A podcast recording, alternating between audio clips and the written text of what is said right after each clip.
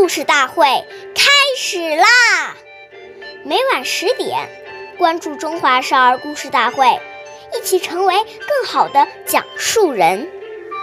凡出言，信为先；诈于妄，奚可言？凡是说过、说出的话，首先要真实不虚，讲求信用。说谎话、骗人、胡言乱语都是不可以的。岁月易流逝。故事永流传。大家好，我是中华少儿故事大会讲述人朱凯言，我来自小吉吉啦八一下。今天我给大家讲的故事是《立木为信》第四十二集。上央是战国时期的个。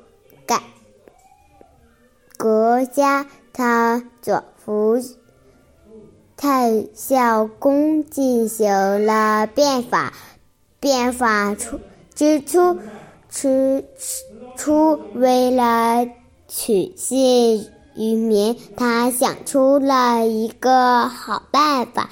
那天，商嗯，商鞅在国都的南门立起一根三。三文的木杆，并当众宣布：谁能把它扛到北门，赐赏赐黄金十两。可是到了下午，还没有人去做。这时，商鞅又下令了。下令把赏金增加为十五十两。这时，有一个人把木杆砍到了北北门。商鞅赶快马上把五十两黄金奖赏给那了那人。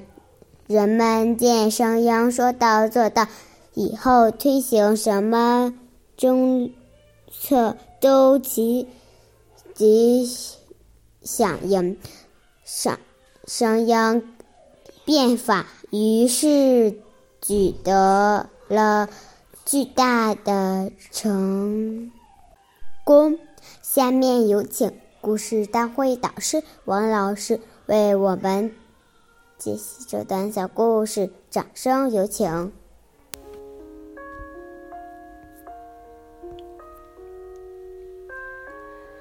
言语行为当中能守信，就已经奠定了一个人在今后社会上好的发展的基础。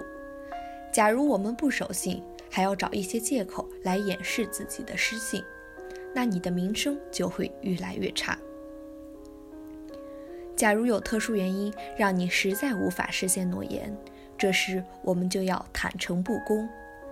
当他真正了解你的情况，了解你的诚意后，他也会退一步。但是，如果你越来越掩饰，他就会越来越愤怒，到时候就很难收拾了。所以，与别人的信诺绝不可以拖延，越拖延越难解决。感谢您的收听，下期节目我们再会。我是刘老师，想参加故事大会的朋友，请关注我们的微信公众号“微库全拼八六六九幺二五九”。